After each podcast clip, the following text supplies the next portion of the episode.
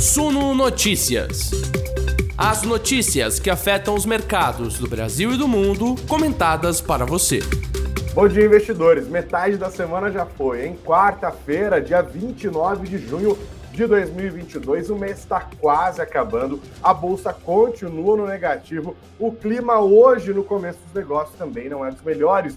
Quando a gente olha, olha para o exterior, o temor é ainda de recessão e de expectativa de juros mais altos. Hoje haverá falas importantes de dirigentes de Banco Central Europeu, de Banco Central dos Estados Unidos, eu vou detalhar o que o mercado está tentando encontrar nessas falas. Aqui no Brasil, o foco do começo dos negócios é a PEC dos combustíveis, depois de já ter sido adiado por três vezes, a expectativa é que agora, às nove e meia da manhã, o relator Fernando Bezerra, senador, que já foi líder do governo na casa, inclusive, apresente o seu relatório e aí o mercado consiga fazer as contas, consiga calcular o impacto fiscal e a gente vai saber quanto de dinheiro vai para cada um dos grupos que deve ser atendido. Esse é um dos principais focos no começo dos negócios de hoje. Hoje também é dia de prestar atenção nas ações da Oi, isso porque a empresa divulgou ontem à noite os resultados do primeiro trimestre de 2022 e houve um, movimento importante ali, um crescimento no lucro, inclusive. Você já vai conhecer esses números.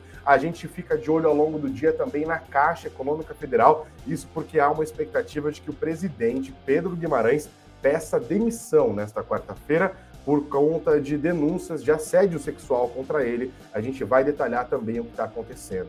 Tem isso e tem muito mais para você ficar bem informado, começar o dia com todas as informações na cachola. Essa é a nossa Morning Call do Suno Notícias, então eu já peço para você ficar acomodado e acomodada, sentar o dedo no like, compartilhar o nosso conteúdo e se inscrever no nosso canal. Passa o link para a galera no zap aí também. Bora ficar bem informados? Bora construir esse noticiário juntos? Deixe seu comentário também, quero saber de onde você está nos acompanhando no começo desta quarta-feira. Bom dia, pessoal. Nosso noticiário começa agora.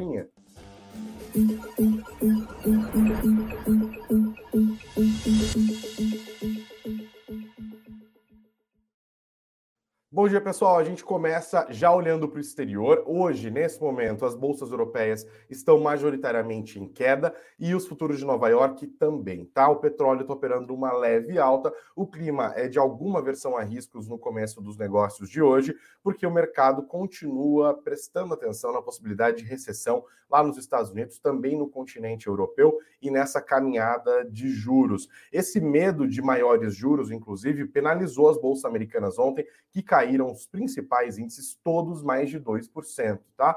A Nasdaq chegou a cair 3% no fechamento ontem, 2,98%, porque o mercado está olhando ali um Federal Reserve mais preocupado com a dinâmica inflacionária e mais comprometido em elevar os juros. O mercado já está apostando, inclusive, num outro passo de alta de 0,75 ponto percentual na próxima reunião de política monetária, semelhança do que aconteceu na última reunião. Hoje, os investidores prestam atenção em algumas falas que devem acontecer ao longo do dia é, a respeito disso. Temos discursos de presidentes do Banco Central Europeu, que é a Christine Lagarde, também do Jerome Powell, presidente do Banco Central dos Estados Unidos, do Federal Reserve, também do James Bullard, que é conhecido por gostar de subir juros ali para tentar quebrar no meio essa dinâmica inflacionária. Ele é dirigente do Fed de St. Louis, né? Ele faz muito preço também. Então a gente vai prestar atenção nesses três nomes, tá? Presidente do BCE, Christine Lagarde,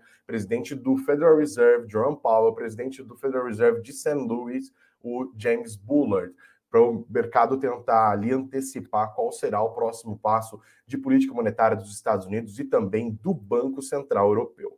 Falas da Cristina Lagarde já vem fazendo preço, inclusive, né? Isso já está no nosso site, no suno.com.br barra notícias, suno.com.br barra notícias.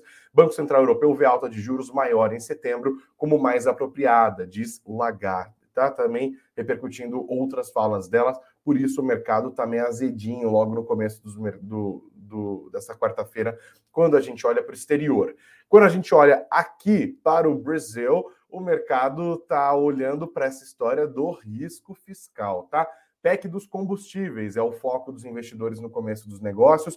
Há uma expectativa de que agora, às 9 horas e 30 minutos, o senador Fernando Bezerra finalmente divulgue o seu relatório sobre as propostas, tá? Por que, que isso está tão cheio de expectativa assim? Porque ontem foi um dia em que basicamente ele alimentou muita expectativa. é, é isso, expectativa, expectativa, expectativa. Anteontem era para ter sido divulgado esse relatório.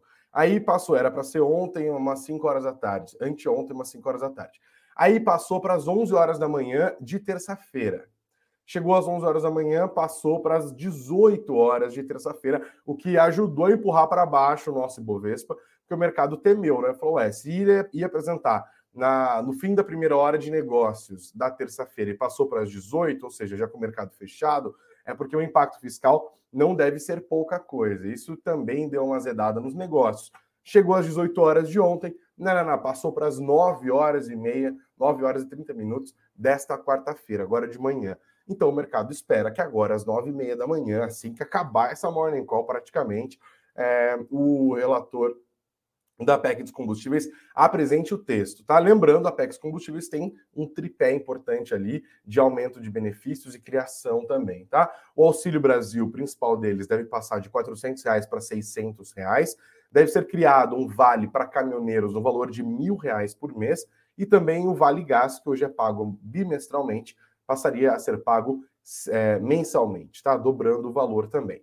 O valor inicial ali do custo disso, segundo o próprio Fernando Bezerra, seria de cerca de 35 bilhões de reais, 34,8 para ser mais exato, mas ainda não se sabe exatamente, porque, por exemplo, não só devem aumentar o benefício do Auxílio Brasil, mas famílias que estão na fila e que ainda não são atendidas devem ser incluídas nos próximos tempos também, tá? Então a gente não sabe exatamente quanto que isso vai custar. Aí você pergunta, ah, mas quais caminhoneiros vão receber? Todos os caminhoneiros? Existe uma lista disso? Também não se sabe. De onde vai sair o dinheiro? Bom, Paulo Guedes diz que essa grana deve vir em grande parte dos dividendos pagos pela Petrobras à União, que é o seu acionista majoritário, e também da privatização da Eletrobras, que já mandou o PIX para o governo federal de 26,6 bilhões de reais, né, o valor das outorgas neste processo de diluição da participação acionária da União a partir da emissão de novos papéis que transformou a Eletrobras numa empresa não mais controlada pelo governo federal.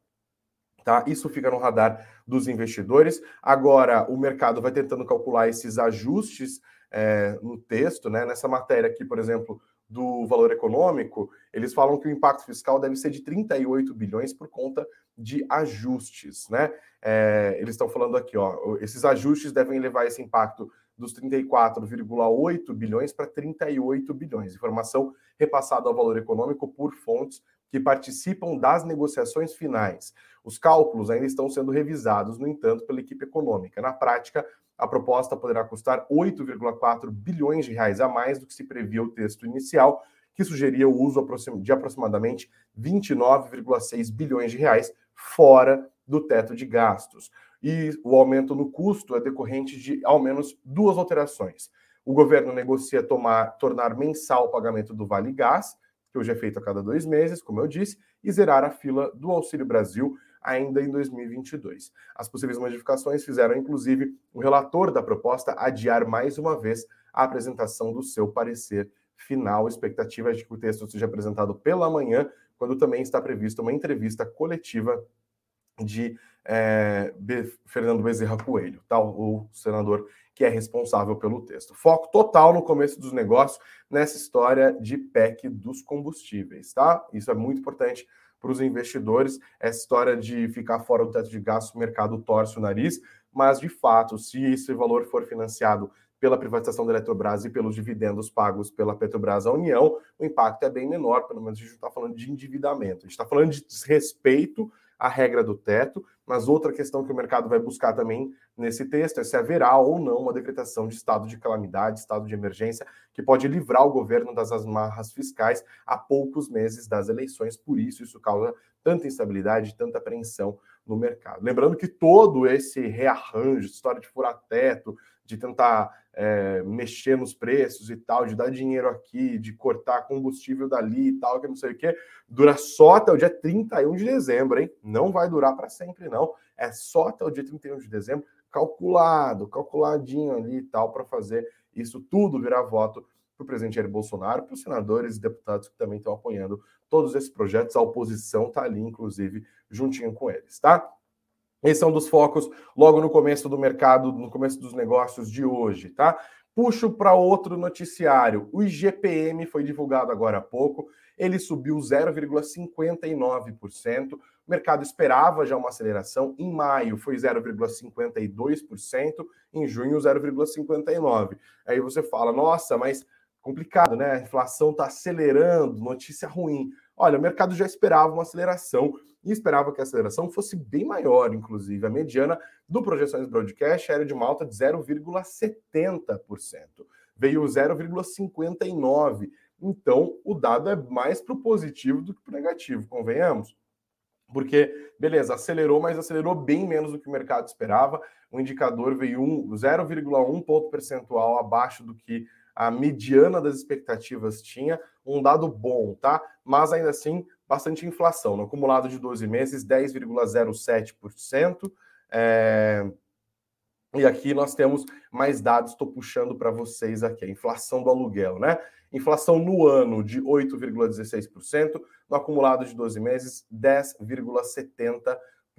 No mesmo período do ano passado, o índice havia subido 0,60%, basicamente a mesma coisa de hoje, só que a alta acumulada era muito, muito maior, 35,75% naquele período. Beleza?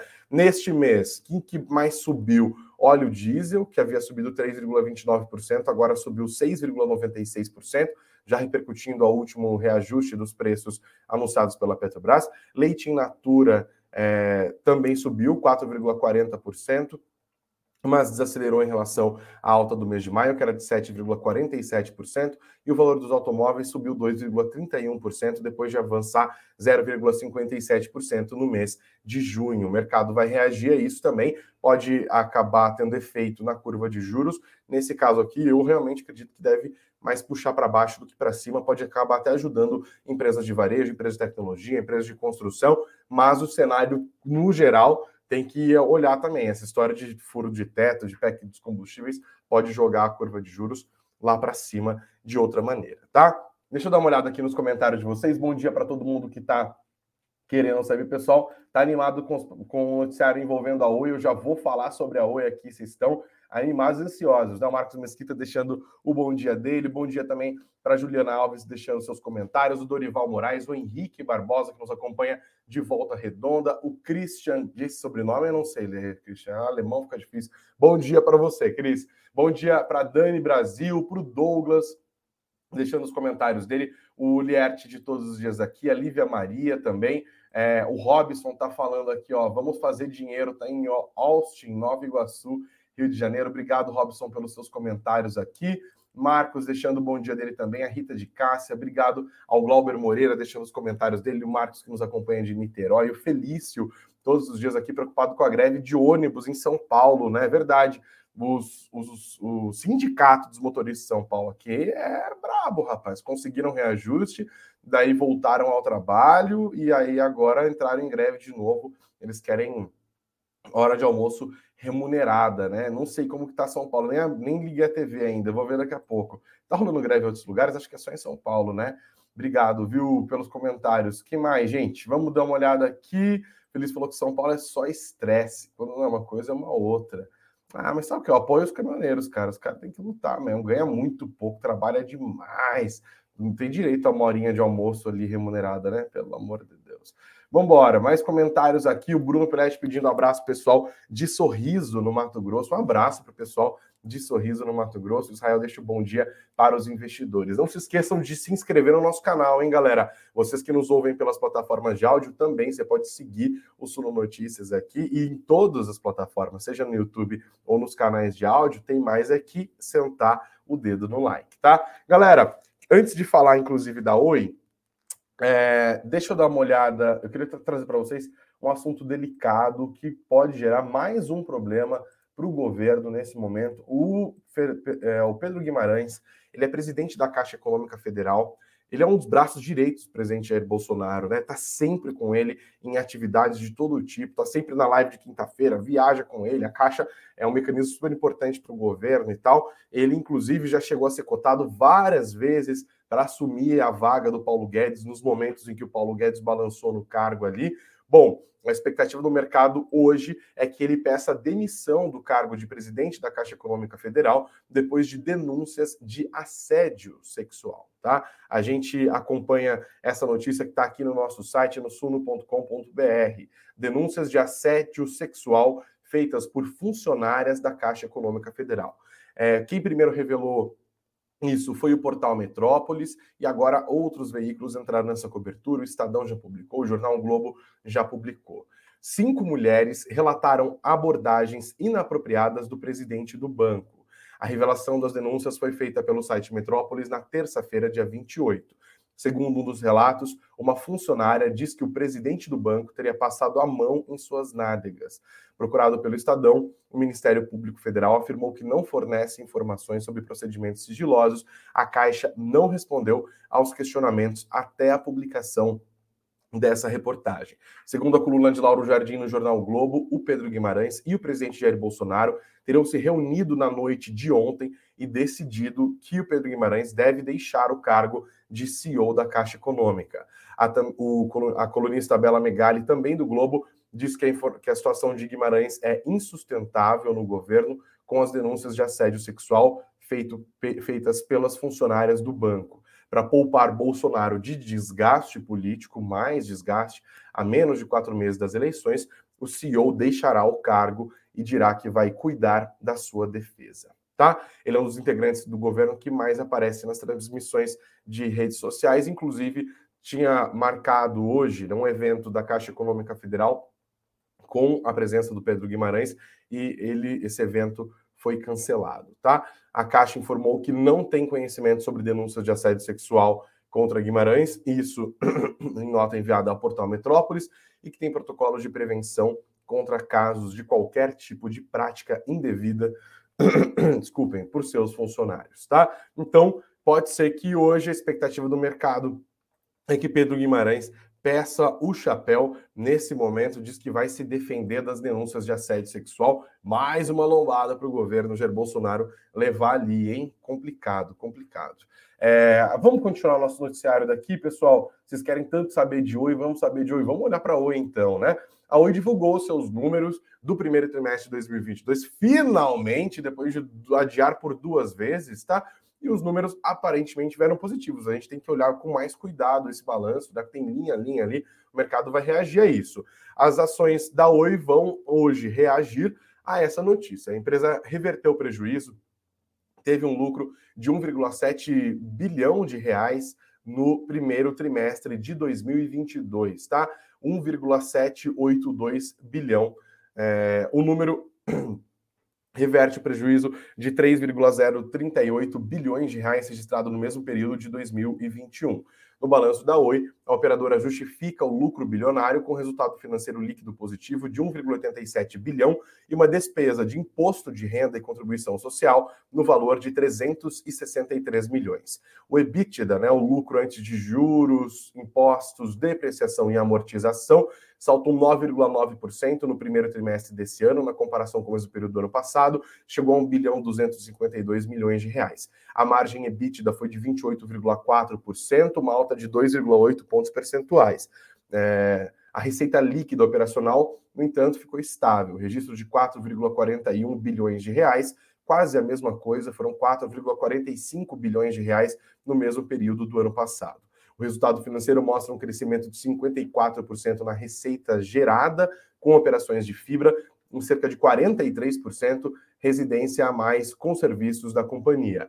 Em meio aos embrólios da recuperação judicial e da venda de ativos, a gestão da companhia aponta um crescimento de 65% na receita gerada com operações fora do segmento de telecomunicações. A dívida bruta consolidada da Oi ficou em 33,4 bilhões de reais no primeiro trimestre desse ano, uma queda de 6,9%. 2,4 bilhões de reais a menos do que o registrado nos no últimos três meses do ano passado. Eles disseram, inclusive, que essa redução da dívida bruta consolidada é principalmente em, por conta da valorização do real em relação ao dólar, somada à amortização dos juros do bonde qualificado e do bonde sênior no valor de 645 milhões. Eles haviam emitido esses bons, eles foram amortizados agora, tá? Todos os dados aqui, inclusive, estão no nosso site. Você acompanha todos os números, os gráficos aqui dos dados do, dos resultados do primeiro trimestre de 2022 da Oi. Vamos ver agora como que o mercado acompanha isso.